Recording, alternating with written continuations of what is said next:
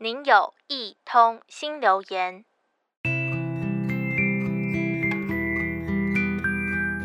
曾经有一场比赛让我印象深刻，我们有十二个人分成两组来踢足球。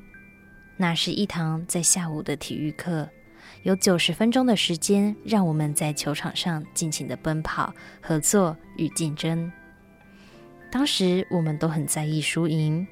即使跑到跌倒受伤，我也很想要为团队得分。虽然最后比数落差一分，但是对自己有一点失望。心想，要是我能再努力一点就好，说不定我们就能够获胜。输赢对我来说很重要，直到我看到一场意义重大的球赛。是美国纽约九一一事件发生后的棒球赛。原本该热血沸腾的纽约市，因为发生恐怖攻击，所有活动都被迫暂停，城市陷入一股低迷的气息。但也是运动赛事，让城市重新燃起了希望。一个月后，二零零一年十月份，世界大赛总冠军赛。由亚利桑那响尾蛇队与纽约洋基队一决胜负，比赛地点就在纽约。当时洋基队已经拿下连续三年的世界冠军，这次美国民众都很希望洋基再拿下胜利。对于美国来说，就是注入一个强心针，给纽约重返荣耀的机会。几乎所有人都支持洋基队。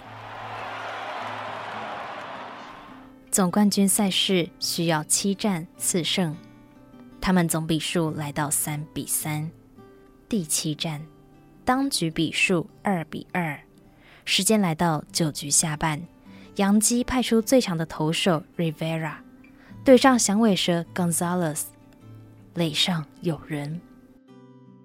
就在这紧张的一刻，Gonzalez 打出安打，跑者回来得分。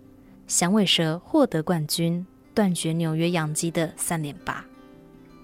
这场比赛在恐攻后低迷的纽约市，背负着美国民众的期待。对于这两支队伍来说，已经不是谁输谁赢的问题，而是承受着想重振美国士气的心理压力。难得的是，即使如此，两队都呈现出最真实可贵的运动家精神。过程中，球员们尽心尽力投入比赛，这份团队合作的力与美，正是超越胜负、鼓舞人心的活力与精神。